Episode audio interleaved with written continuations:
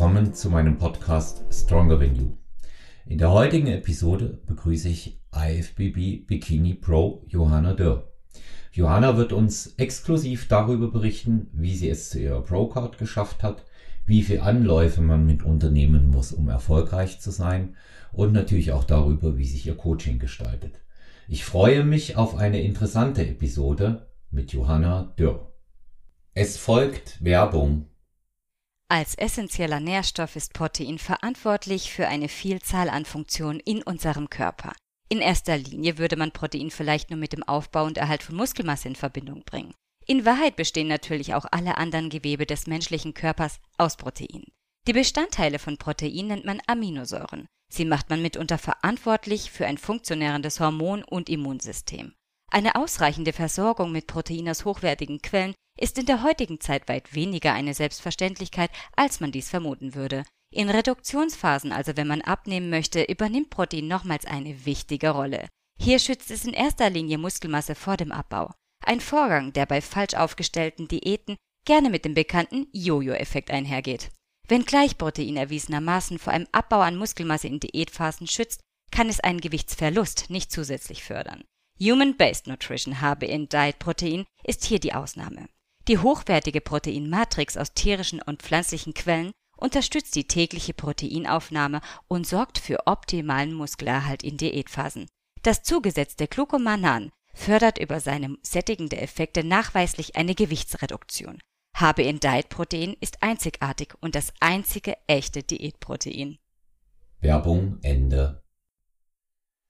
Ja, willkommen zurück zu Stronger Than You Podcast heute mit der reizenden Johanna Dürr, einer sehr, sehr erfolgreichen äh, Athletin, die mittlerweile IFBB-Profi und auch äh, Trainerin ist. Ich hatte es ja im Intro angekündigt, was sie alles macht. Ja, Johanna, schön, dass du dir die Zeit nimmst an einem Donnerstagabend. Hallo erstmal. Ja, hallo Olaf, vielen Dank für die Einladung. Ich freue mich sehr, dass ich hier sein darf und bin schon gespannt, was wir heute alles so plaudern werden. Also zuallererst frage ich dich mal, weil du ja selber Podcasterin bist, wie ist es am anderen Ende zu sitzen und Gast zu sein, wenn man sonst moderiert? Ja, ich stelle das immer wieder fest, Olaf. Ich weiß nicht, wie das dir geht, aber ich bin tatsächlich ein bisschen immer so, also ein kleines bisschen positiv aufgeregt, ne? Äh, weil man ja auch nicht immer hundertprozentig genau weiß, was so auf einen zukommt. Und ich mag das auch total, dass ich im Vorfeld nicht weiß, was für Themenbereiche wir reden und was ich gefragt werde. Also ich mag das sehr, weil, wie du selber ja kennst, wenn man so als Moderator dann eigentlich immer aktiv ist, ist es auch mal ultra schön, ähm, ja, als Gast zu sein und gefragt zu werden und einfach auf der anderen Seite zu sitzen. Mir mhm. gefällt es schon sehr. Ja, ich glaube, es ist auch entspannter. Ne? Es ist dann irgendwann ist es entspannter. Und ähm, ich habe äh, selber habe ich ja immer so geschaut, wenn ich Einladungen zu Podcasts ähm, bekommen habe. Es war äh, so, guck, wie passt das auch zu mir? Ne? Mhm. Und ähm, es war für mich auch eine ganz interessante Sache, ähm, wie ich bei, bei Mark war, bei Mark Maslow.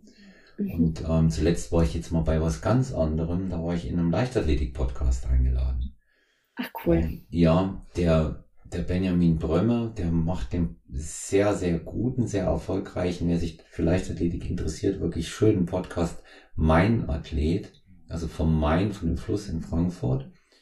Und ähm, der hat viele äh, interessante Top-Athleten aus äh, Bereich äh, Track and Field da und vor allen Dingen macht er auch sehr viele Themen im Bereich Sportpsychologie und Biomechanik. Also kann ich auch mal nur empfehlen und ich war da zu Gast zum Thema Mindset, war ganz, war ganz spannend, gebe ich dir völlig recht. Es ist, äh, es ist eine andere, ähm, es ist eine ganz andere Linie. Und mhm. ähm, wenn man, wenn man gewohnt ist, sonst zu fragen, dann zu antworten, macht es doppelt spannend. Ja, gebe ich dir recht. Ne? voll, dir, voll. Ja.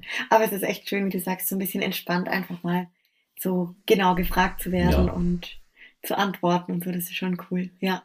So, jetzt sage ich aber mal unseren Zuhörern und äh, Zuhörern von äh, Stronger Than You Podcast mal noch was, was sie wissen müssen.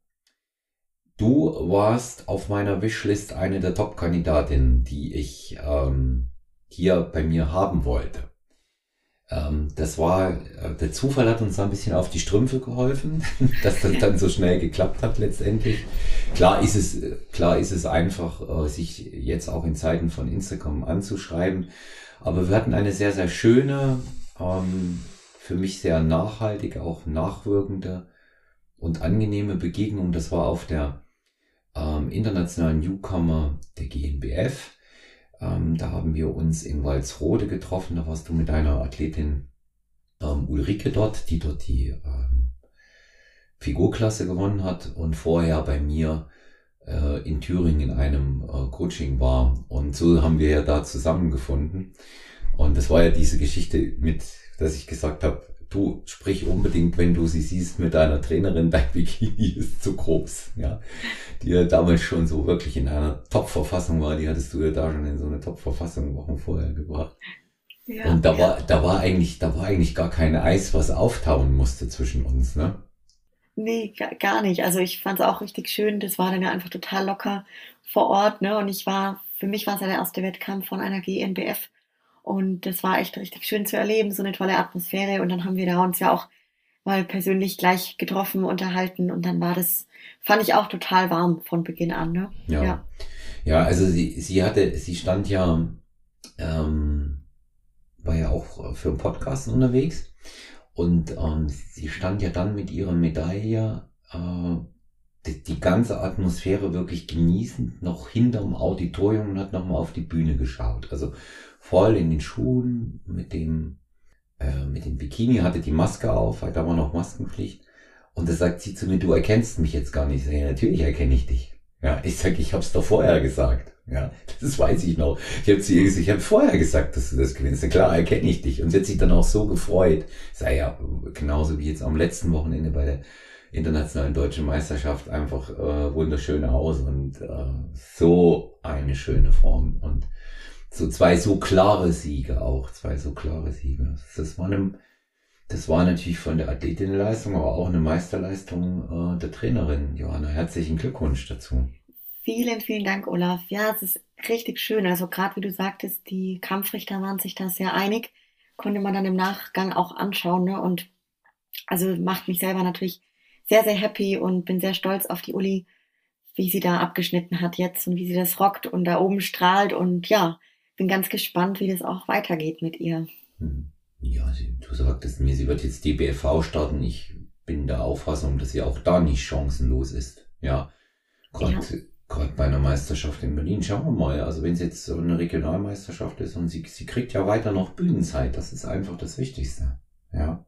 Absolut. Also ich glaube, das ist sehr, sehr spannend, jetzt einfach mal zu sehen, ne, wie sie dann neben den Figurmädels bei einem anderen Verband aussieht und dann gucken wir weiter. Also ich denke, dass das jetzt gerade erst so der Beginn von einer Reise ist für die Uli mhm. im Bodybuilding. Ja. Ja. Be bevor wir ähm, mal näher in dieses Thema ähm, Wettkämpfe unter zwei unterschiedlichen Aspekten betrachtet eingehen, einmal als Athletin, einmal als Trainerin, mhm. ähm, vielleicht mal noch ein Wort zu deinem äh, sehr, sehr guten, sehr erfolgreichen Podcast. Erzähl du ein bisschen darüber, dann, äh, dass du ihn auch mal hier vorstellst und ähm, ich gebe dann ja sowieso auch noch meine Empfehlung ab. Voll lieb, also vielen Dank für die Möglichkeit. Olaf, ja, das ist schön, mein Podcast, der heißt Beauties and Beasts, den gibt es seit mittlerweile gut eineinhalb Jahren und ähm, jetzt sind es fast gut, gut 100 Folgen, genau, begonnen im Endeffekt mit der Intention, dass ich mir dachte, Mensch, hinter diesen ganzen tollen Persönlichkeiten in unserem schönen Sport steckt, also steckt so viel mehr hinter diesen Athleten, will ich sagen, wie, wie nur dieser Athlet an sich, wie der aussieht in Instagram und vielleicht in seinen YouTube-Videos. Und ich wollte so ein bisschen ein Format wählen, ähm, natürlich einmal für mich selber auch, um ein bisschen meine Gedanken und das, was bei mir los ist und meine Reise natürlich auch anders zu teilen, wie nur in bildlicher oder Videoform. Und auf der anderen Seite natürlich gerne auch anderen Athletinnen und Athleten die Möglichkeit bieten, da einfach so ein bisschen mehr hinter die Kulissen in die Köpfe reingucken zu lassen. Und da finde ich Podcast einfach ein wunderbares Format. Es ist sowieso, naja, wenn man es gerade nur auf den Ohren hat, dieses Auditive, finde ich, das geht schon sehr schnell, sehr nah an einen ran irgendwie. So nehme ich das selber wahr. Ich höre selber liebend gerne Podcasts und finde es einfach ein ganz, ganz tolles Format. Und ja, dann ist so diese Intention gestanden, da einfach Mehrwert zu, zu bieten in jeder Hinsicht. Ähm, ich dachte mir, gut, immer so abwechselnd eine interne Folge, wo ich mir selber irgendein Thema überlege oder was von meiner Bodybuilding-Reise erzähle, wie gerade der aktuelle Stand ist, was die nächsten Ziele sind und so weiter. Und dann abwechselnd auch einen Gast oder eine, ja, einen weiblichen Gast einzuladen. Das Ganze ist dann auch gewachsen. Irgendwann habe ich dann auch die Männer reingeholt zu mir. Also so ein bisschen nach dem Motto, eigentlich war Beauties and Beasts schon auf die Mädels so äh, abgestimmt, weil ich mir dachte, hinter jeder Athletin steckt ja irgendwie ein Beauty als auch ein Beast. Und ähm, irgendwann kam dann so das mit den Herren dazu, dass ich auch Athleten reingeholt habe. Und so ist jetzt das Ganze wirklich gewachsen. Und ja, ich interview unterschiedliche Leute aus unserer Szene und es macht einfach ultra viel Freude, mir selber natürlich dieses Podcasten und gleichzeitig einfach diesen Mehrwert zu bieten. Und ähm, ja, das gibt mir selber ganz, ganz viel zurück. Also sehr, sehr gern dürfen die Leute auch mal reinhören, falls sie das noch nicht gemacht haben. Nicht nur reinhören, sondern auch richtig durchhören, wie wir immer sagen. Ne? Wir, Stimmt. Bei uns, bei uns ist das, bei uns ist das Durchhören entscheidend. Also ähm, ich mag äh, deinen Podcast sehr. Es ist wie mit jedem anderen Podcast auch, äh, das, das steht und fällt mit dem Thema oder mit dem Gast, ja, wie spannend man es findet. Das ist ja. ja sowieso immer so. Das weiß ich auch bei meinem Podcast, dass ich da nicht immer äh, jeden gleichermaßen mit jeder Episode abhole. Ähm, aber ähm, dein Podcast unterscheidet sich insofern äh, von den anderen, dass er schon sehr äh, aus dem äh, aus dem Real Life auch kommt, ja. Und du dich dort eben mit mit Themen ähm, auch rund um unseren Sport auseinandersetzt, die jetzt nicht unbedingt so Mainstream sind. Das mag ich gern und ich höre das auch gern. Die Gäste sind auch handverlesen immer und ähm, das ist äh, sehr schön zu hören. Und ja, jetzt hast du selber auch noch gesagt, du hörst auch noch andere Podcasts. Da, das ist äh, immer schön, wenn ich äh, wirklich mal jemanden mit einem eigenen da habe. Da frage ich auch immer, was, was hörst du sonst noch? Welche Podcasts hörst du sonst noch? Ja, also erstmal vielen Dank für die Worte, Olaf. Das freut mich richtig. Ich höre ultra, also wirklich ganz, ganz breit durch die Bank Podcasts. Immer so ein bisschen, was gerade für mich auch interessant ist, was gerade so ein bisschen Szene ist, ne? Aber auch in was für Situationen ich mich gerade befinde. Also zum Beispiel tatsächlich manchmal sogar morgens beim Joggen mache ich mir schon was auf die Ohren. Und das ist dann ganz unterschiedlich. Manchmal sogar wirklich was Richtung Mindset, Motivation von Christian Bischoff, Dirk Kräuter, dann aber auch mal den Tobias Beck zum Beispiel, sind alles solche Speaker zum Beispiel auch viel zum Thema persönliche Entwicklung, Persönlichkeitsentwicklung. Ähm, Madame Moneypenny zum Beispiel höre ich auch manchmal ganz gerne. Mhm, also einfach auch so. Gehört, ja. Ja, ja, voll, die ja. hat auch manchmal spannende Gäste da, also auch ja. tatsächlich manchmal irgendwelche Leistungssportler oder so.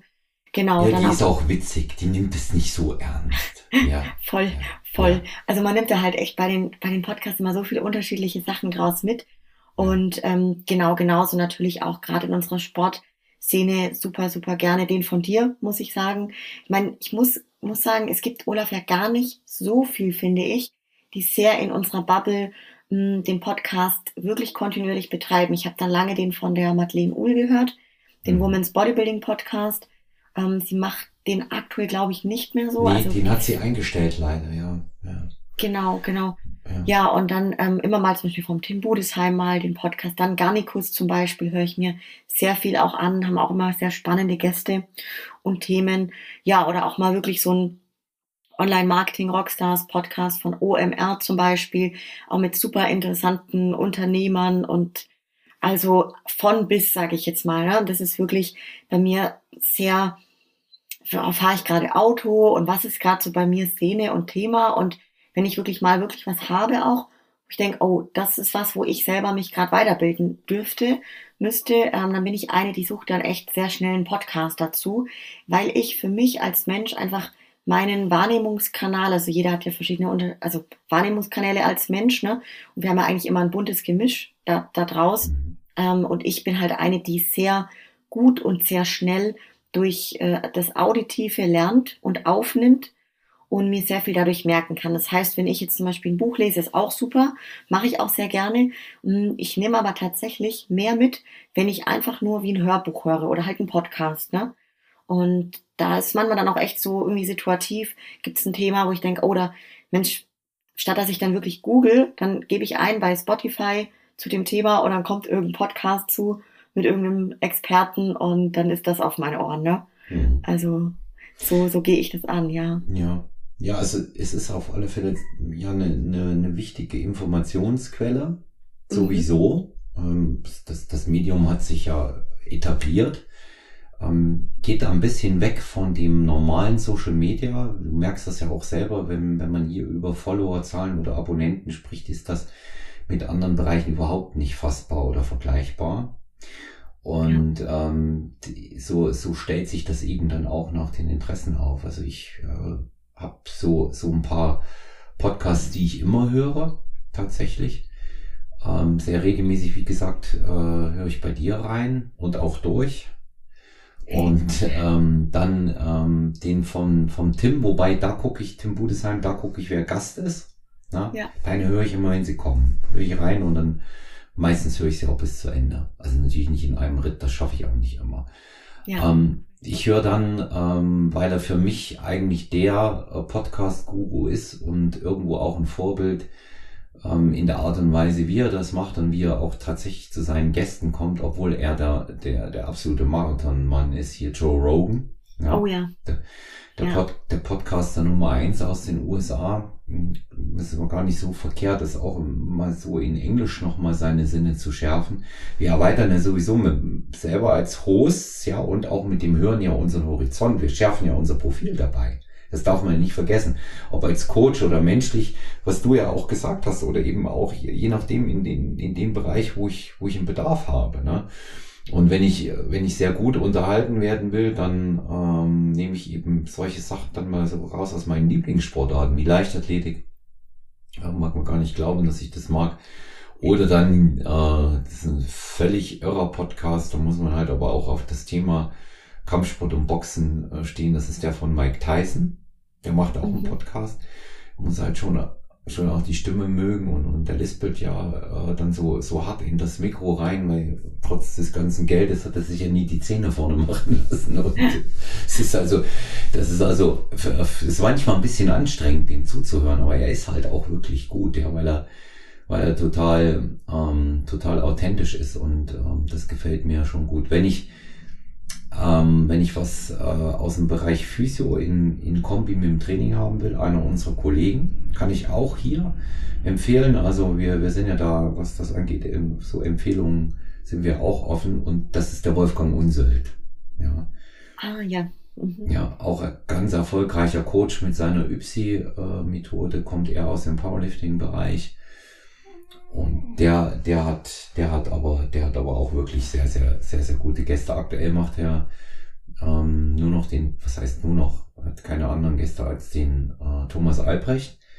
Und da reden sie eben über Training in Verbindung mit Physiotherapie. Sehr, sehr, sehr wichtig, sehr, sehr interessanter Aspekt, auch wenn man im Bereich Trainer seine Kernkompetenzen erweitern will. Ich finde den, finde den Ausflug hier jetzt untereinander mal so ganz interessant, das mal zu hören. Ja, ich meine, wir lernen ja da auch eine ganze Menge draus. Gell? Du voll. Vor allem, was mir jetzt gerade noch gekommen ist, genau den Wolfgang kenne ich tatsächlich auch. Und dann, was mir jetzt gerade noch kam, ist der von dem Fuad Abiad, ähm, der Real Bodybuilding Podcast. Wenn man jetzt ah, wirklich ja. mal so richtiges Bodybuilding, also das finde ich schon auch manchmal richtig lustig. Äh, die sind ja auch da manchmal zu dritt, zu viert. Roman Fritz ist da manchmal mit dabei wenn man dann einfach so ein bisschen eine lustige Bodybuilding-Runde haben will, äh, ist der schon auch echt angenehm, muss ich sagen. Ja. Ja. Ja, ja. Das, du, merkst, du merkst eben halt auch äh, gleich, ähm, was das, was das für Leute eben sind auch. Ne? Also sind das, sind das eben auch echte Freaks, so wie wir. Das merkst du schon auch am, am Podcast, äh, am Podcast-Betreiber selber. Stimmt. Ja, ja, das spürst du, das spürst Stimmt. du schon, ja. ja. Ja, ja da ja. nehme ich mal den Schwenk äh, von unserer von unserer zweiten Leidenschaft, ähm, Medium Podcast, mal rüber zu dir ähm, als Athletin, mhm. erfolgreicher Athletin. Du hast ähm, dir die IFBB Pro Card geschnappt und ähm, bist auch äh, bereits insgesamt äh, viermal als Profi angetreten. Hast du zwei Top 10 äh, Platzierungen geholt. Und ähm, es ist natürlich ähm, insofern eine, eine ganz, ganz interessante Sache, dass du einen, einen klaren Unterschied mit solchen vier immerhin Profi-Starts ausmachen kannst äh, zu den Amateuren. Wie groß ist der tatsächlich? Ja, ja.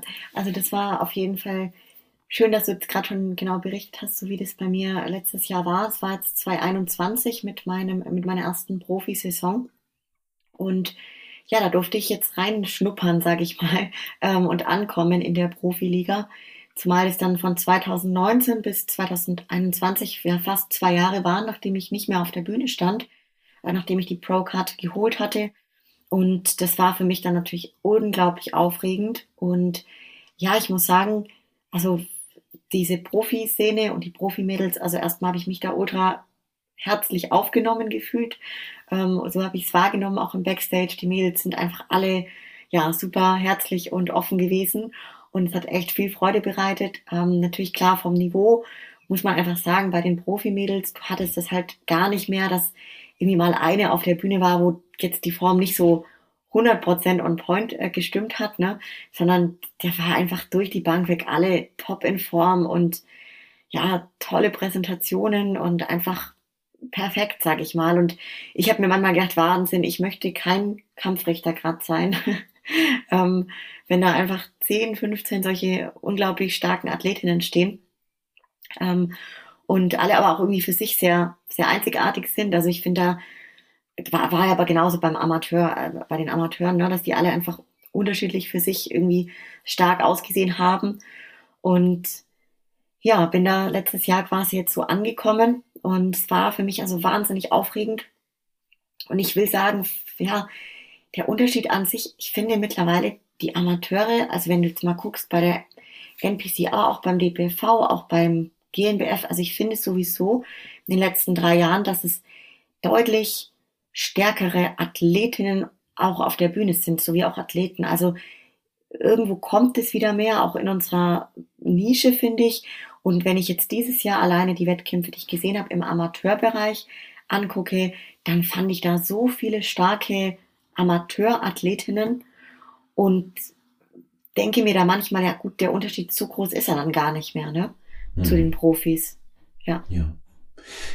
Ja, ich, ich äh, habe mir darüber auch Gedanken gemacht. Ich sehe das wie du. Das Niveau ist gestiegen. Ist ja auch bei unserem Verband, bei der GmbF, ist es auch so. Ja, nicht durchgängig, aber schon so zu 90 Prozent.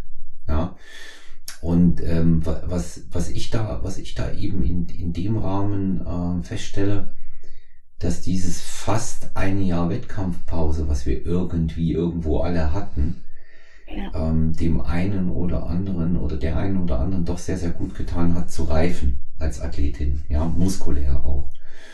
Und ähm, natürlich war äh, die, die pandemiebedingte, der pandemiebedingte Ausfall kein Spaß für, für irgendjemanden von uns als Wettkampfathlet, aber es hat insofern auch was Gutes gehabt, weil man das dann gesehen hat, ähm, was mit ein bisschen mehr Ruhe und aber eben dann auch gepaart mit Einfallsreichtum, weil man ja nicht ins Studio offiziell durfte, ähm, dann machbar ist. Ja, das ist ja auch, das ist ja auch so ein Ding. Aber ich sage mal, wer, wer da seine Leidenschaft lebt, der wird, der wird da immer, der wird da immer einen Weg auch äh, letztendlich finden. Wenn, wenn du ähm, sagst, hohe Leistungsdichte auch bei den Profis, ähm, alle wirklich on point, on top, da unterscheiden sie sich ja nur noch durch Kleinigkeiten. Das ist ja dann auch klar. Ähm, wie siehst du denn, ähm, professionalisiert sich vom Übergang vom Amateur in den Profibereich auch die Jury in dem Moment? Professionalisiert sie sich, profiliert sie sich? Wird, wird sie dann besser noch? Wie würdest du es einschätzen von außen? Finde ich eine sehr gute Frage und gleichzeitig sehr schwierig tatsächlich ähm, jetzt selber das einzuschätzen und, und auch zu bewerten. Ja. Ich meine, an sich, ich habe den Eindruck immer, dass bei den Profi-Wettkämpfen ein, ich meine, gut, es wird wahrscheinlich genauso wie bei den Amateuren sein, ein Hauptkampfrichter, der wirklich entscheidet, ne? Und das war aber auch bei den, bei den Wettkämpfen etwas unterschiedlich, wie viele insgesamt da waren an Kampfrichtern, ne? Von der Jury jetzt. Und also, was ich schon wahrnehme, ist, dass gefühlt, auf jeden Fall so mein, mein Gefühl, dass nicht mehr die Politik so viel eine Rolle spielt, sondern egal, wo du jetzt herkommst, aus welchem Land und in welchem Land der Wettkampf stattfindet, also irgendwo wird es mit Sicherheit noch ein bisschen mitspielen, aber es ist nicht mehr so arg zu bemerken. Verstehst du, was ich meine? Mhm. Also wo du jetzt gerade herkommst, wie lange du schon äh, da bist. Also ich denke mir, alleine das Beispiel jetzt von meiner Kollegin, von der Christina Brunauer, hat mir so gezeigt, okay, es ist eh alles möglich, ne? Egal wie lange du jetzt schon da bist, äh, wie lange du Profi bist, wie oft du gesehen worden bist in der Profiszene. Mh, ja, so habe ich das wahrgenommen, ja. Ja. Also äh, ich denke mal, für die, für die Jury selber geht's ja dann, äh, sie kannst ja Jahr für Jahr auch sehen, wenn jemand immer wieder natürlich antritt, egal was er für eine Platzierung hat, ob er weit vorne landet oder eben noch nicht in den äh, Top-Platzierungen, die wollen sehen, dass man sich verbessert und das ist ja eigentlich auch das Wichtigste, ja. dass es darum gehen sollte. Stimmt, stimmt. Ähm, ja, Christina ist ein gutes Beispiel, ja auch gesponserte Athletin vom Stronger Than You Podcast und ähm, ist ja ein gutes Beispiel äh, wirklich auch dafür, äh, wie es halt laufen kann. Ja, gewinnst äh, deinen äh, ersten Profi-Wettkampf und fährst dann ähm, zum äh, Mr. Olympia was in dem Fall Las Vegas oder was Orlando? Ich weiß es gar nicht, war Orlando, glaube ich, ne? Genau. War in, war in, war in Florida. Und ähm, das sind das sind so Sachen, äh, so, da glaube ich immer fast so erdrutschartig geht's bei den Amateuren nicht. Da geht schon mal, dass du da mal gewinnst, aber dann gleich noch so ein Riesending dann landest, da spielt viel die Politik schon mit rein, obwohl, so wie du es eben auch gesagt hast, aber obwohl das auch nicht so richtig greifbar irgendwo ist. Ne? Du kannst das eigentlich nicht richtig greifen, du kannst es nicht richtig festmachen und kannst sagen, das ist nur so ein Gefühl. Ich sehe, das ist aber bei allen Verbänden ähm, immer gleich. Ja. Ich habe ich hab auch so ein bisschen den Eindruck, dass es auch eine ganze Reihe ähm, hervorragender Athletinnen und Athleten gibt, ähm, die einfach bei der Jury, ein, die wirklich gut sind, muss ich nochmal dazu sagen, aber die einfach bei der Jury einen schweren Stand haben, weil der Jury speziell in dem Jahr der Look nicht gefällt. So etwas.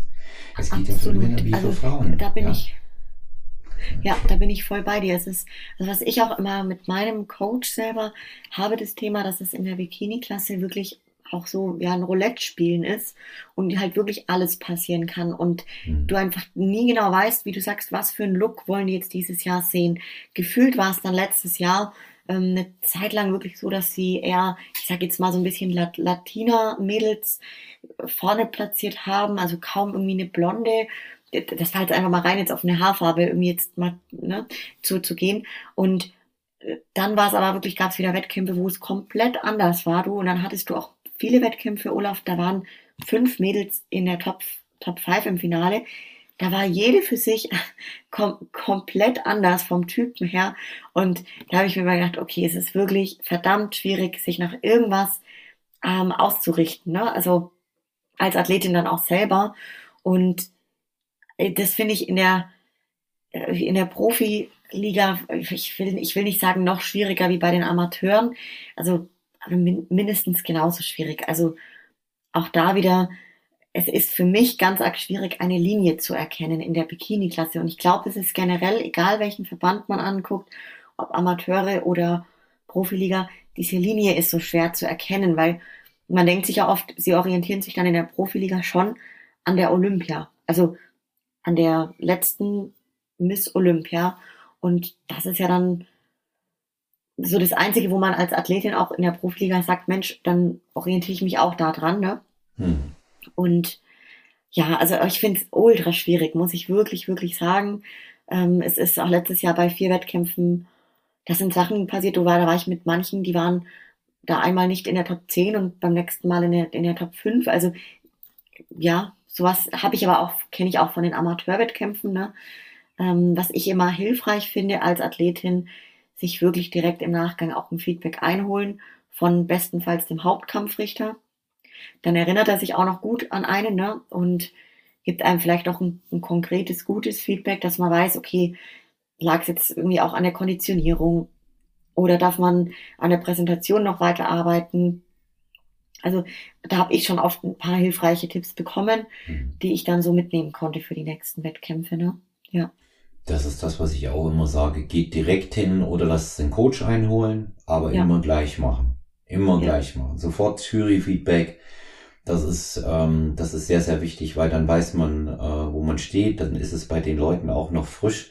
Wenn die erstmal eine Nacht äh, Zeit hatten, äh, darüber zu schlafen, ist das total gespiegelt bei jedem. Weil je öfter versucht, äh, sich ein Mensch an irgendetwas zu erinnern, umso ähm, unexakter fallen die Erinnerungen einfach aus. Ja, ja. das weiß man aus ja. der Kriminalistik und wie sich Zeugenaussagen eben verändern. Und da ist das auch nichts anderes, als wenn du in so einem visuellen Sport bist, äh, in, in dem wir da äh, sind. Ja. Also ich, ich denke eben alles in allem, ich bin immer mal so ein bisschen vorsichtig mit dem Wort gerecht. Ich sag mal fair, ja. Alles in allem geht's am Ende fair zu. Das ist so mein Eindruck. Aber speziell in der Bikini-Klasse und in der Men's Physik ist es eine Lotterie. Die genauso. Ja. Die genauso. Und ähm, warte ab, Johanna, du wirst garantiert auch noch mal ins Physikathleten mal betreuen und dann telefonieren wir beide nochmal oder nehmen Podcast auf. Ist dasselbe. Ja, ist dasselbe. Ich stehe ich stehe immer da und denke mir, hat sich letztes Jahr dann gefragt, ja, wir wollten dieses Jahr eigentlich eher so den Sunnyboy-Typen sehen. Ja, ich, ich kann nichts dafür, dass er keine Haare mehr hat. Ich sag, was soll er machen? Sich eine Perücke aufsetzen. Ich meine, er ist Zweiter geworden, ja. Und ähm, das sind, das sind dann, das sind dann so Dinge, wo ich dann immer so ein bisschen mh, hm, so nicke und denke mir, ja, okay. Damit abfinden, weil es ist letztendlich nichts anderes als ein Schönheitskontest. Und diese, diese Lotterie, Klassen, das muss man auch mal sagen, gerade wie Bikini, wo so viele wunderschöne, tolle Frauen da oben sind, wo der Laie ja kaum einen Unterschied auch feststellen kann, ja, weil sie alle ähm, auf dem Punkt äh, von ihrer Konditionierung sind, weil sie top gestylt sind an dem Tag, weil sie schöne Bikinis haben, weil sie sich toll bewegen können. Also da, das, da sehe ich dann, dass das wirklich ist, auch schwierig für die Kampfrichter, aber da ist keine Linie so erkennbar. Einer der Gründe im Übrigen nicht nur wegen Podcast und, und weil unser eigener Wettkampf äh, verkündet wurde, warum ich zur Newcomer gefahren bin, war, um zu sehen, wie dieses Jahr in der Bikini platziert wird. Mhm. Ja, ja Wollt, voll. Also, ja, wollte ich wissen, ja. Und ähm, wir haben immerhin eine Bikini-Siegerin aus der Mannschaft von Stronger Than You gehabt, jetzt vergangenes Wochenende. Also ja, es ist auch, es ist auch immer noch so, so ein, so ein Appell und auch ein Ermutigen an die Coaches, ähm, erkundigt euch auch rechtzeitig. Das macht vieles einfacher und nicht am Wettkampftag sagen, oh, ich wusste nicht, was die sehen wollten. Das ist ein Fehler. Das ist ein Fehler, der den, äh, der die Athletin viele Platzierungen kosten kann. Ja. Ja, ja, ja, voll. Also und, und was du aber auch gerade gesagt hast, so generell in der Bikini als auch der Men's Physik, da habe ich jetzt auch schon oft mitbekommen, dass eben, dass sie so ein Roulette ist, ne? Und das muss man halt auch als Athlet, als Athletin für sich selber immer wieder sich bewusst machen, dass man halt für sich dann das beste Paket bringt und dann vor Ort, ne, hat man das nur bedingt in der Hand, sage ich mal. Klar, seine Präsentation und wie die Form an dem Tag ist, aber ähm, da, der Rest, sage ich mal, da, da kann echt alles passieren, ne? Ja. Ja. Du selber hast nun ja. äh, deine Pro-Card bei der äh, William Bonnack Classic gewonnen. Und genau. ähm, ja, und ähm, da ist natürlich ähm, war ja auch ein absolutes äh, sportliches Karriere-Highlight von dir. Was, was war das für ein Tag? War sens sensationell, oder? Ja, total. Also ich erinnere mich so arg noch an diesen Tag, weil der echt eben, wie du sagst, ganz besonders war, einschneidend als Erlebnis natürlich in meinem bisherigen Leben. Es war auch so, dass ich damals 2019 schon drei, nee, vier Wettkämpfe zuvor gemacht hatte und auch dann nach der Dennis James, die davor war, keinen mehr machen wollte, weil ich muss sagen, damals schon ein bisschen wie auf dem Zahnfleisch gegangen war und wirklich auch ein bisschen ähm, erkältet war und ich war nicht so fit vom Gesundheitslevel. Und dann war aber klar, da ist noch einer im, ja, in Amsterdam und ich habe dann ein Feedback bekommen bei der Dennis James zuvor von sehr vielen Kampfrichtern und ja auch bekannten Coaches in der Szene, die gemeint haben, boah, du bringst dieses Paket, was wirklich eine Profi-Athletin mitbringt und mach weiter, du holst dir bestimmt bald die Pro-Card so. Und das hat mich dann irgendwie natürlich noch angetrieben, obwohl ich wirklich, muss ich ganz klar hier sagen, nicht für mich dieses, dieses Ziel Pro-Card primär anvisiert hatte.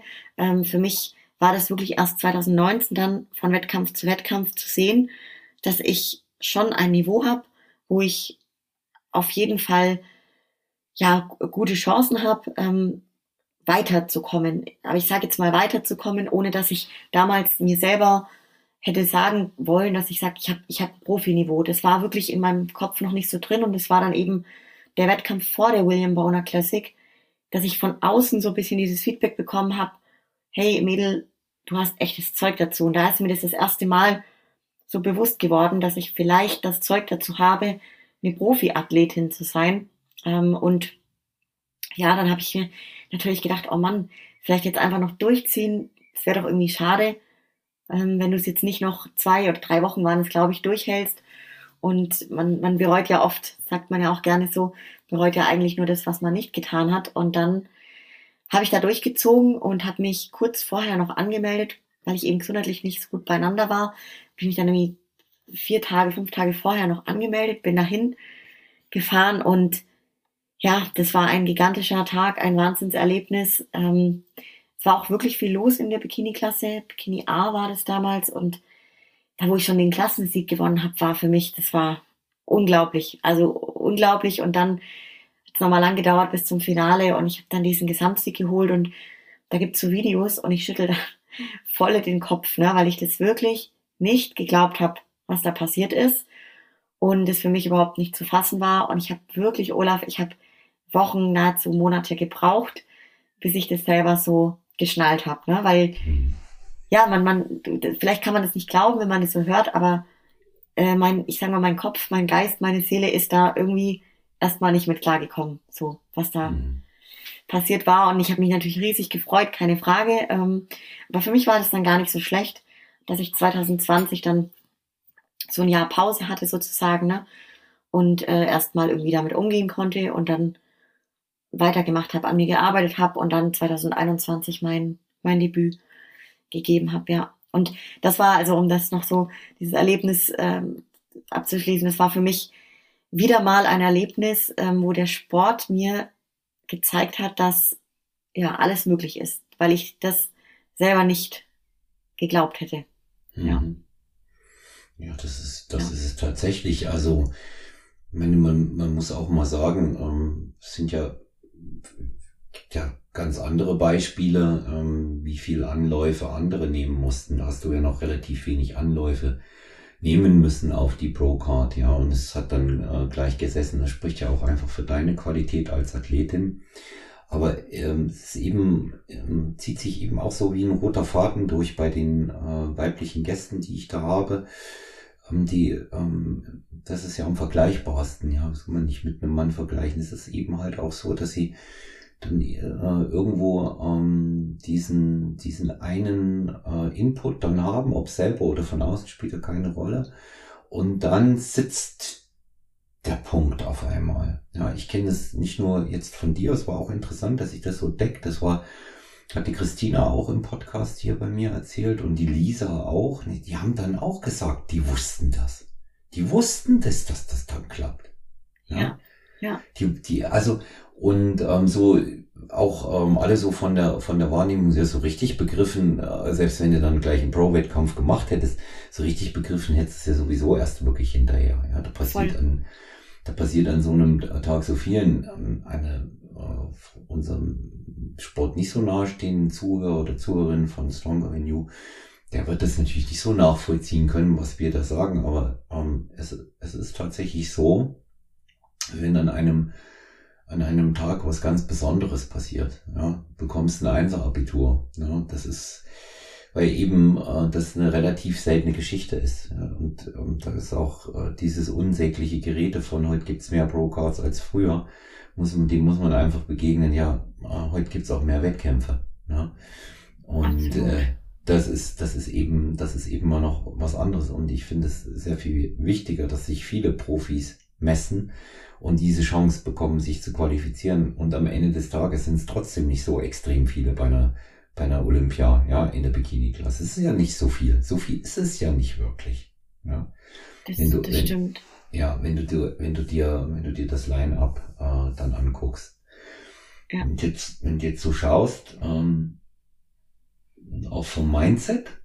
Ist ähm, die Olympiabühne ein Ziel? Bei mir jetzt, also es ist eine sehr gute Frage, Olaf. Ich habe die Frage erst vor wenigen Tagen gestellt bekommen. Und ähm, das ist etwas, da ja, macht man sich natürlich selber als Profiathletin viele Gedanken. Und ich hatte eine Phase letztes Jahr, 2021, in meiner ersten Profisaison, wo ich gesagt habe, ja, das, das ist schon das Ziel. Da habe ich mir selber so die Frage gestellt, naja, aber eigentlich muss, ich habe mir dann so gesagt, ja, eigentlich muss es ja das Ziel sein, weil du bist jetzt Profi und jetzt geht es sozusagen wieder von, von null los in einer anderen Liga. Und da ist das höchste Ziel, hm, ist natürlich eine, erstmal eine Qualifikation für Mr. Olympia. Und dann habe ich selber, also als Mensch, jeder ist ja unterschiedlich drauf, gemerkt, irgendwie so richtig gepasst hat's zu mir gar nicht. Und mir geht's jetzt besser damit, wirklich für mich zu sagen, ähnlich wie ich das auch davor als Amateurathletin gemacht habe, dass ich für mich einfach zu den Wettkämpfen gehe und immer probiere, mich von, von Wettkampf zu Wettkampf zu steigern. Also wieder ein noch besseres Paket für mich zu bringen. Und das Paket muss nicht immer nur die Form sein, sondern halt auch meine Präsentation, wie ich auftrete, ne, mein Posing. Und ähm, da habe ich mir gedacht, wenn ich das so angehe und dann quasi von der Bewertung her darf einfach alles passieren. Da geht's mir halt als, als Mensch viel besser mit, ne? Ähm, und das habe ich letztes Jahr so für mich rausgefunden. Ich, ich, ich kann jetzt gar nicht sagen, dass mich das mehr antreibt, sagen, ich, ich muss und oder ich will unbedingt zum Olympia. Ich sage jetzt mal so, alles kann passieren und wenn es passiert, wäre das natürlich unfassbar schön. Und gleichzeitig freue ich mich einfach jedes Mal bei jedem Wettkampf, mich selber wieder herauszufordern oder herausgefordert zu haben durch die Prep und da wieder ein besseres Paket, eine bessere Version von mir auf die Bühne gestellt zu haben. Ähm, und ich auch da einfach dieses, das sehe, das weißt du, da 15 solche starken Mädels oben stehen und jede es verdient hat, eine, eine Olympia-Qualifikation zu bekommen, weil jede so hart arbeitet und ich deshalb sage so, ich für mich selber habe das nicht so fix im Kopf, dass ich unbedingt zu einem Olympia will oder muss. Wenn, wenn das passiert, freue ich mich riesig und dann fühle ich mich da richtig geehrt und ansonsten habe ich wirklich jedes Mal das Ziel beim Wettkampf, mich selber getoppt zu haben. Ja. Hm. ja du, du, schließt es ja auch nicht äh, konkret aus. Das ist ja wichtig. Genau. Ja, das genau. Sind, ich finde, ich finde, äh, schau mal, ähm, in, im, im Zusammenhang mit Mindset, wie man rangeht, finde ich ja, ähm, finde ich ja jede äh, Grundauslage gut. Ja? Also ich kann, ich kann zum Beispiel sagen, ich schließe nicht aus, aber ich schaue einfach auch, was passiert. Ich kann sowieso, ganz egal, was ich mir fest vornehme oder auch nicht, äh, ob ich mir jetzt die konkrete Teilnahme vornehme oder nicht, Johanna, ich muss sowieso ja. mein bestes Paket bringen, wenn ich was reißen will. Das ist Stimmt. immer so. Und ähm, ich habe es persönlich für mich auch nie und auch noch nie mit Athletinnen oder Athleten in einem anderen Bereich da aktiv, aber wir haben ja Natural Olympia auch, ne? nie das Ziel an sich gesehen. Also wenn wir jetzt eine Quali hatten, wir haben jetzt zum Beispiel für kommenden äh, November sind drei Athleten qualifiziert und mit denen werde ich auch hinfliegen nach Las Vegas zum Natural Olympia, INBA, ja. PNBA, äh, vom 13. bis 16. Ähm, übrigens, deine Athletin ist dafür qualifiziert, ne? Das, äh, dass wir ihr das mal sagen, falls sie es noch nicht weiß. Sehr gut, okay, ja. ja. ja. sie ist ja. dafür qualifiziert. Also de, auch ohne Pro-Card kann sie in, im Amateurbereich, da wird ja unterschieden in, in einem Wochenende Amateur und Profis. Finde ich auch gut. Das ist mal ein guter Ansatz. Und da war jetzt aber so als, äh, als so intrinsische Motivation nie dieser Wettkampf an sich. Da hatte ich auch bei, bei den meisten nicht gehabt, die gesagt, ich will da unbedingt oder so. Nee, wenn das kam, war es gut und dann hat man entschieden, nimmt man es mit oder nicht. Und ich habe auch gemerkt, dass das mitunter, der eine braucht vielleicht den Druck, ja, dass er sagt, ich gewinne jetzt einen Profi-Wettkampf, damit ich fahren kann. Und damit ist ja nun, nun noch nicht alles in trockenen Tüchern. Das wissen wir beide ja auch, ja. Und ja. dem anderen reicht es, wenn er sagt, nee, jetzt gucke ich mal, was passiert. Und ich denke, beides ist auch wirklich legitim. Und ähm, es ist ja, es ist ja sowieso das, was wir tun am Ende des Tages. Was passiert, wenn wir gewinnen oder eine gute Platzierung holen, eine Belohnung für uns selber, ähm, eine Entschädigung für unser Umfeld, die natürlich auch immer ein bisschen mitgelitten haben. Ähm, aber es ist ja schon auch ein Stück weit undankbar. Da muss man auch mal ehrlich sein. So schön dieser Sport ist, den wir alle lieben, er ist halt auch undankbar. Weil es gibt ja nicht wirklich was zu gewinnen. Na? Ja. ja, also ich, ich meine, ähm, man kann das ja hier mal erzählen, ähm, seit du Profi geworden bist, Achtung, Ironie an, hast du ähm, dir sieben Häuser gekauft, äh, acht Sportwegen und ähm, dir neun Swimmingpools gebaut. Ironie aus. Ist so, oder? Ja, voll, Olaf, das ist auch so witzig, absolut. Also, ja. weißt du, du hast dann diese Profikarte und äh, ja, es, es, es ermächtigt dich dann in einer anderen Liga zu starten, ne? Und, und that's it so. Also dein Leben geht ja einfach genauso weiter. Und klar, natürlich kannst du da dann wieder viel draus machen irgendwo und, und ne, keine Frage. Oder du hast vielleicht dann äh, irgendwie durch, durch das Netzwerk erweitert sich oder du kriegst dann auf, auf Social Media du musst aber du musst genauso weiter Gas geben. So. Also nur wegen diesem Titel passiert im Endeffekt auch gar nichts anderes. Nein, ne? also nein es, wird, es, wird, es wird dich geschäftlich auf der Ebene zum Beispiel des Coachings natürlich voranbringen. Weil Leute den Erfolg sehen und natürlich äh, zu Recht sagen, ja, äh, von diesem Erfolg möchte ich profitieren. Sie kann es ja, oder er kann es. Das ist, das ist, das ist für mich ja, das ist für mich ja dann auch keine Frage. Aber zum Beispiel vielleicht mal unseren Hörerinnen und Hörern sagen, dass der Spaß mit dem Profi-Status im Bodybuilding ja schon in dem Moment aufhört, wo man sich die Pro-Card holt. Man muss nämlich eine Gebühr dafür bezahlen, damit man sie kriegt. Ja. Genau, genau, richtig. Irgendwie musst du eine ja. Gebühr für zahlen. Dann zahlst du ja auch klar wieder, ähm, wenn du das Jahr überstartst, auch wieder für deine Profi-Lizenz. Ja, genau das, was du gerade meintest, ne? Ja. Also, Voll, voll. Also und es ist auch ein, wie du, kann man auch ganz klar sagen, ein, ein teurer Sport. Und eben du gewinnst, wenn du mal bei einem Profi-Wettkampf, wenn du mal Glück hast und in die Top 3 oder so kommst, kriegst du mal ein paar hundert Euro, aber das war's auch. Also wegen eines Preisgeldes oder wegen diesem Titel. Und ich glaube, da sind wir uns wahrscheinlich einig, aber da, deshalb macht, glaube ich, keiner der Athleten diesen Sport, ne?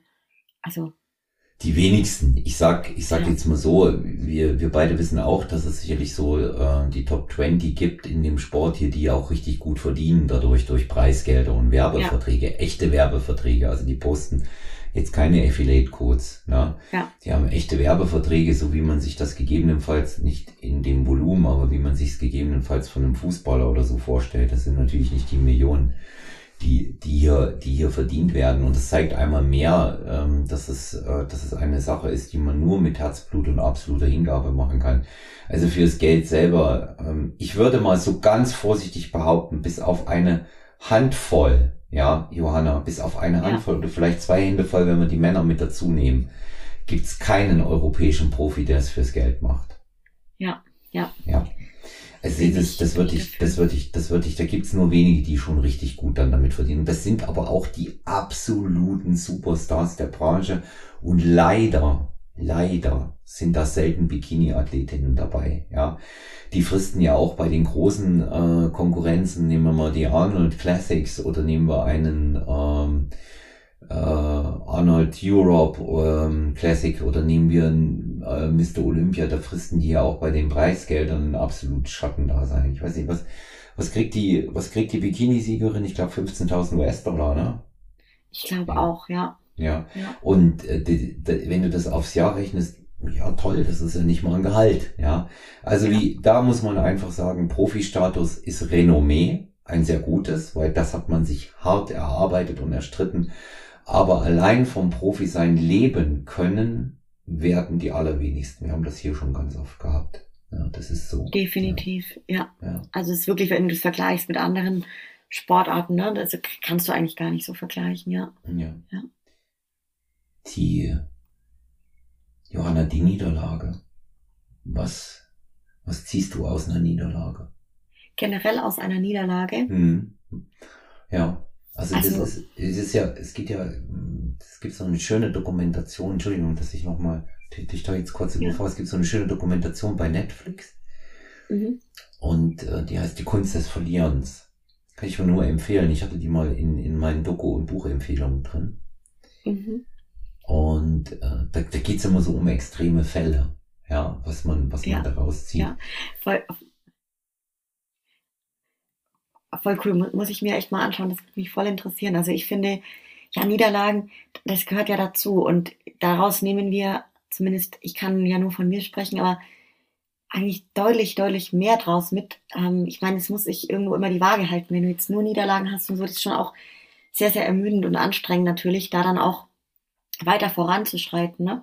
Aber ich finde, das macht halt auch wirklich, ich sage jetzt einfach mal generell einen Gewinner aus, wenn du trotzdem einfach weitermachst ne? und deiner Linie treu bleibst oder dem Weg, den du für dich eben dir vorgenommen hast und, und weiter an deinen Zielen arbeitest. Und ich finde, so Niederlagen, die machen einen Menschen einfach nur stärker.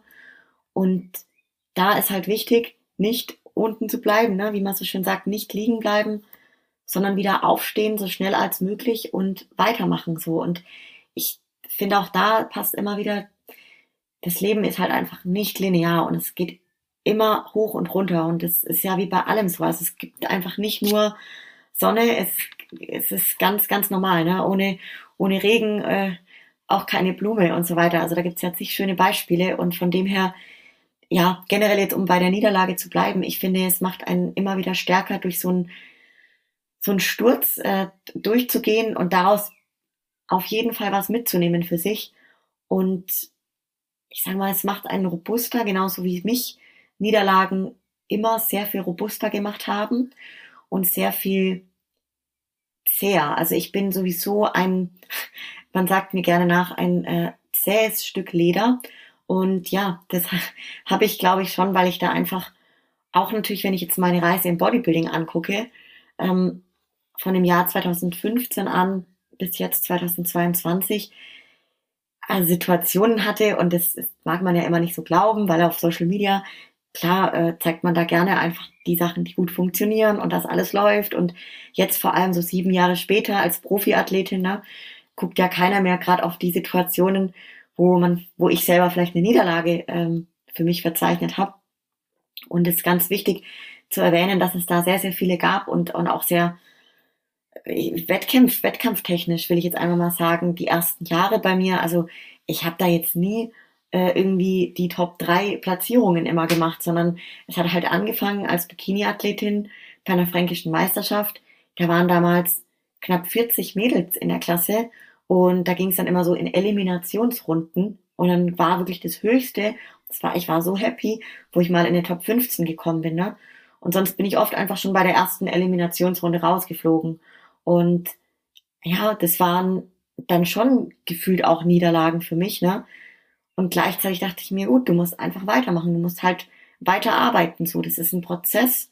Du musst diesem Prozess vertrauen und das, was ich schon immer wusste bei mir selber als Mensch, dass wenn ich was will, dass ich da eben ultra zäh bin und einen unfassbar langen Atem habe und eine sehr lange Ausdauer und es Eigenschaften sind für den Sport, das wusste ich, die mir da sehr zugutekommen. Und und das, also jetzt habe ich voll ausgeholt, ne?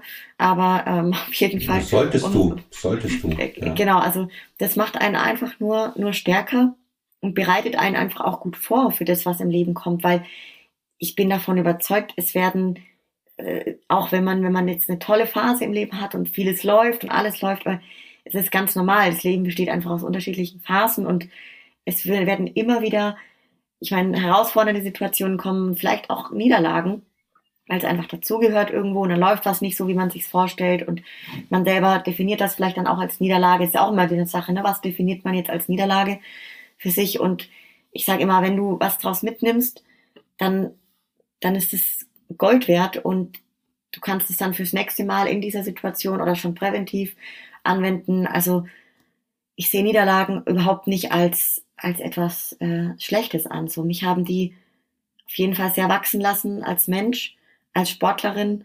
Und generell sage ich sehr gerne, dass mich dieser Bodybuilding-Sport und also wirklich geprägt hat. Also ich, ich wüsste nicht, klar, ich, ich weiß es ja auch nicht, aber wenn ich jetzt diesen Sport so nicht gelebt hätte ne, und diesen Weg gegangen wäre seit sieben Jahren, äh, wo ich dann jetzt wäre, aber mir hat dieser Sport, also mich hat es geprägt und wirklich mir sehr, sehr viel für mein Leben und als Mensch auch, auch zurückgegeben, ne? auch wenn es teilweise schon tough war, so, ja. Hm. Ja. Aber das ist es, das ist es immer. Also ähm, Jetzt, äh, jeder weiß, dass ich mich sonst immer vernünftig und gewählt ausdrücke, aber der Schlag in die Fresse gehört nun mal einfach dazu. Ne? Ich sag, ja. ich sag immer so eine, die, die erste Niederlage ist zum Wachwerden, ja. Die zweite, weil du es immer noch nicht verstanden hast und die dritte, weil du nicht hart genug arbeitest. Ne? Ja. Und ähm, das kann man natürlich auch tauschen und das trifft es natürlich nicht im Kern. Aber das lässt sich, wie du es halt auch sagst, auf alle Bereiche ausdehnen. Ich erlebe ja auch ähm, speziell in unserem Sport immer wieder Menschen, die ja auch in ihrem normalen Berufsleben über sich hinauswachsen, sind ja nicht alle Coach wie wir. Ja. Und ähm, die, die gehen ja auch noch normalen Berufen nach und, und sind, ähm, sind Amateursportler. Und das ist schon, das ist schon sehr interessant, was die dann auch sagen, ähm, was sie fürs Leben mitnehmen. Und eine Niederlage ist ja auch immer ein Erwerben äh, von, von Resilienz. Die Frage ist eben auch wirklich, wie, wie jeder damit umgeht. Ja, also es, es ist schon auch ein Standardwerk zu sagen, es macht einen stärker. Es gehört aber auch dazu, eine Niederlage im vernünftigen Maße, nach meiner Auffassung, gerade wenn man älter wird, zu analysieren also schon auch sagen, woran hat's gelegen. Damit meine ich jetzt nicht nur den Sport. Ne? Das sind, das können auch äh, berufliche, geschäftliche Dinge sein. Ja, tiefe Einschnitte. Ja, Zäsuren. Und ähm, das sollte, das sollte man zwar nicht zu Tode, äh, aber man sollte es analysieren und die richtigen Schlussfolgerungen vor allen Dingen ziehen. Ja, das ist jetzt mal so, so vielleicht auch so ein, so ein Brevier, was, was wir unseren Hörern hier mitnehmen können. Ja, also klar macht das Stärke, aber wie komme ich zu der Stärke? Indem ich analysiere, indem ich äh, die notwendigen Schlussfolgerungen ziehe und dann Anpassungen vornehme. Oder, oder was würdest du noch ergänzen oder sagst du, das passt? Ja, stimmt, hast du voll recht. Also dieses stärker werden, das ist im Endeffekt so dieses eher oberflächliche, ne, was dann da draußen mhm. resultiert. Aber dass du dann was wirklich die Stärke auch ja hast, ja. ne? Klar, wie du, wie du ja. sagst, du musst es analysieren, definitiv. Und ich denke, also wahrscheinlich, oder wie würdest du sagen, hängt es schon damit zusammen, wie wenn du jetzt sagst, da habe ich einen Fehler gemacht. So bei dem, bei dem Fehler ist ja auch vielleicht etwas Kleines, was passieren kann. Auch da denke ich, ist einfach wichtig zu analysieren, zu, zu reflektieren, überhaupt erstmal zu erkennen, dass es einer war, ne?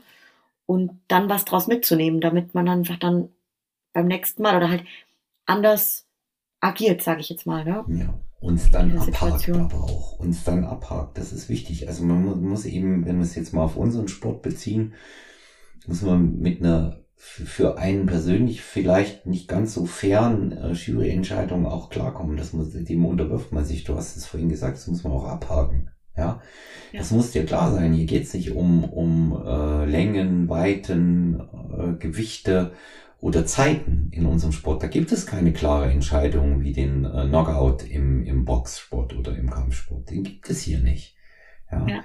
das ist, das ist, äh, das ist eine Juryentscheidung. Da muss man klar kommen und da braucht man ein, ein ganz, ganz äh, spezielles Mindset zu diesem Thema. Ja, ja und auf, ich meine, du hast, ja, du hast es ja, du hast es ja letztendlich auch gezeigt, was es bedeutet, dass man äh, daraus lernt und überwindet. Hm, ich denke, jemand, der stetig damit zu tun hat, auch so wie wir, der analysiert das sowieso schon sehr viel gründlicher und setzt sich jetzt nicht hin und sagt, ach Herrgott, jetzt ist schon wieder eine Niederlage gewesen, sondern er setzt sich jetzt hin und denkt, okay, an was hat's gelegen? Da, da wird das gar nicht mehr thematisiert, da ist das schon klar.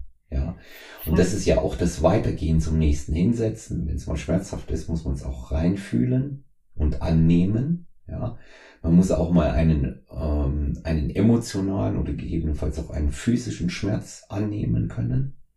Und dann, äh, dann ist das wieder eine ganz, ganz andere Konstellation auch.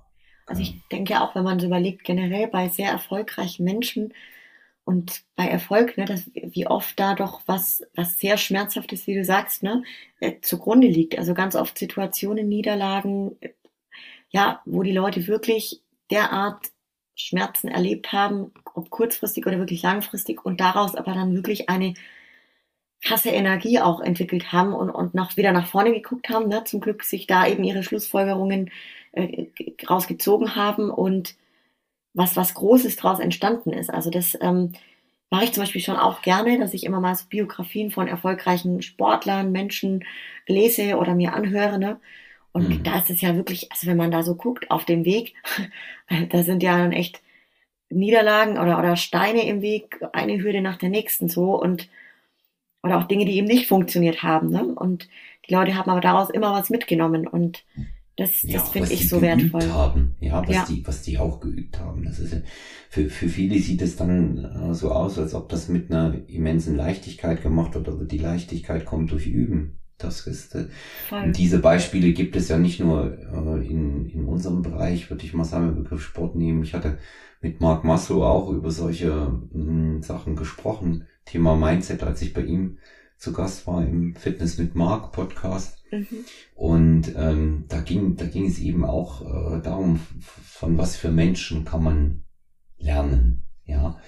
Und ähm, ich habe da, bei mir ist es auch interessanterweise, weil du das ansprichst mit Biografien, ich hatte da so stellvertretend ein paar Sachen gesagt, ganz interessant sind. Also wenn es um Persönlichkeiten geht, da kann ich nur empfehlen, mal die die Biografie über Mustafa Kemal, über ähm, Atatürk, dem Vater aller Türken, den, den türkischen Staatsgründer mal zu lesen Mhm. ja, der in den 20er Jahren das Osmanische Reich praktisch ähm, beendet hat und dann eine türkische Republik errichtet hat, säkularisiert mit einer laizistischen Einstellung, also ein Land, was, was grundlegend durch äh, Sultanat und, und eben auch ähm, dem, dem Islam als Tagespolitik bestimmt war. Das ist eines der wenigen Länder, auch immer noch, wo die Menschen überwiegend islamischen Glaubens sind, äh, wo, wo das eben nicht Staatspolitik ist und die Scharia nicht gilt und das geht auf ihn zurück. Also der, der ist schon sehr interessant und ähm, die Biografie ähm, von, ähm, von Steve Jobs ist sehr interessant. Mhm. Ja. Oder, ähm, wenn auch sehr traurig und schwere Kost schwer zu lesen, Viktor Frankl kann ich empfehlen. Der Sinn des Lebens ist eine, aber eine Autobiografie. Und ähm, da geht er ähm, auf seine Erfahrung ein ganz interessantes Thema zum, äh, ganz interessant zum Thema Resilienz und Existenzialismus. Auf seine Erfahrung ein, die er im äh, ähm, Vernichtungslager, als Überlebender eines Vernichtungslagers im Holocaust äh, gesammelt hat und wie dann sein Leben weiterging, wie er eben auch damit gelebt hat und wie sich das verändert hat, aber nicht, nicht, nicht von der Position des Klagenden, sondern eher von dem, der das Schicksal annimmt. Und ich glaube, das sind auch gute Beispiele. Ja. Das sind auch wirklich gute Beispiele, die man, die man für solche, für solche Fälle annehmen kann. Und auch wenn man in mir und jetzt lebt, sind solche Sachen sehr hilfreich. Ja. Ja. Ja, voll. Also ich finde auch generell dann da einfach wieder so, so wichtig, dass man es schafft, eben nach vorne zu blicken, ne? Es halt anzunehmen Ja. und Ja. dann, dann nach Nimm- vorne nimm's- zu gucken, ja. Genau, nimm's an und nimm's an und blick nach vorn. Ja, dann kann dir nichts passieren, hat mein Vater schon immer gesagt. Voll. Er hat immer gesagt, wenn wenn du's, wenn du's annimmst, also der, und von ihm stammt auch der Satz, den ich gerne immer mal wieder verwende, er hat gesagt, du wirst sowieso ähm, erst ernsthaft begreifen, zu was du in der Lage bist, wenn du dich einmal in deinem Leben gegen dein Schicksal stemmen musstest. Mhm. Der ist sehr gut, ja. Ja, dann wirst du es begreifen, aber dann musst du dich eben auch wirklich dagegen stemmen. Ja, wirklich gegen, mal gegen eine Sache, so hart du nur kannst, kämpfen und da gegebenenfalls auch die Schläge einstecken. Ja. Ja. Und das Leben ist, das Leben ist ja, was das angeht, nun, nun in beide Richtungen großzügig mit der Vergabe äh, von Glück, aber auch mit der Vergabe von, äh, von Lektionen, so will ich jetzt mal nennen. Ja. Ja. Ja Stimmt, von, stimmt. von Lektionen. Es ist, es ist freigebig in jede Richtung. Ja. Ja. Ja. Ich glaube, das lassen wir mal heute so stehen. Ich glaube, wir, wir, wir treffen uns nochmal. Es war jetzt gerade gerade so schön, ähm, dass ich das, was wir hier gesagt habe, haben, gar nicht, ähm, gar nicht ähm, noch mit was anderem fortsetzen möchte. Wir treffen uns noch mal. Ich kann mir vorstellen, dass unsere Hörerinnen und Hörer von Strong Avenue dich gerne nochmal hören wollen. Voll gerne. Also es war richtig, richtig schön.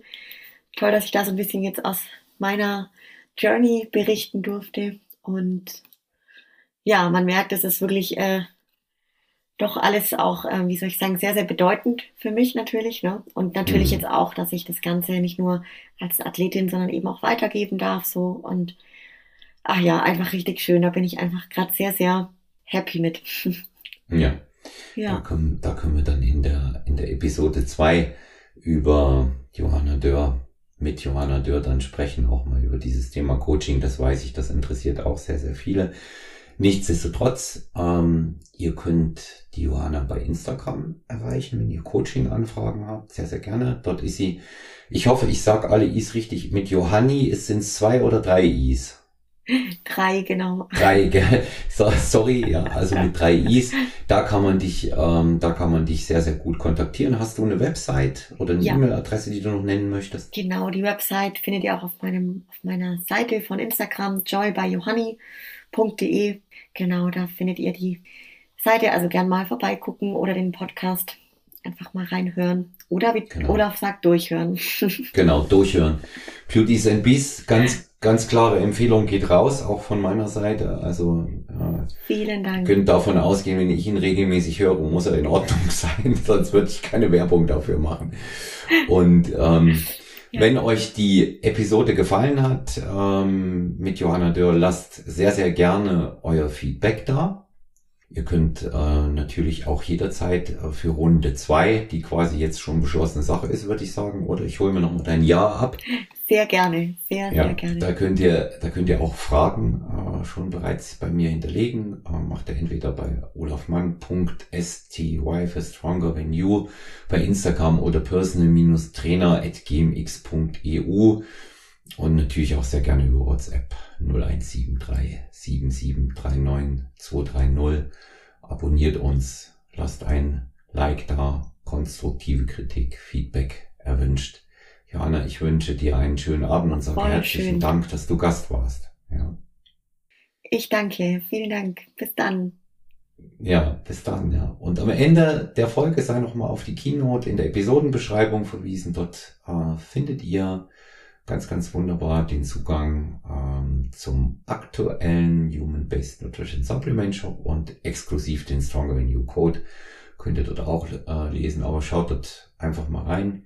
Erinnere an die, an das Eingangs, äh, an die Eingangswerbung nach dem Intro.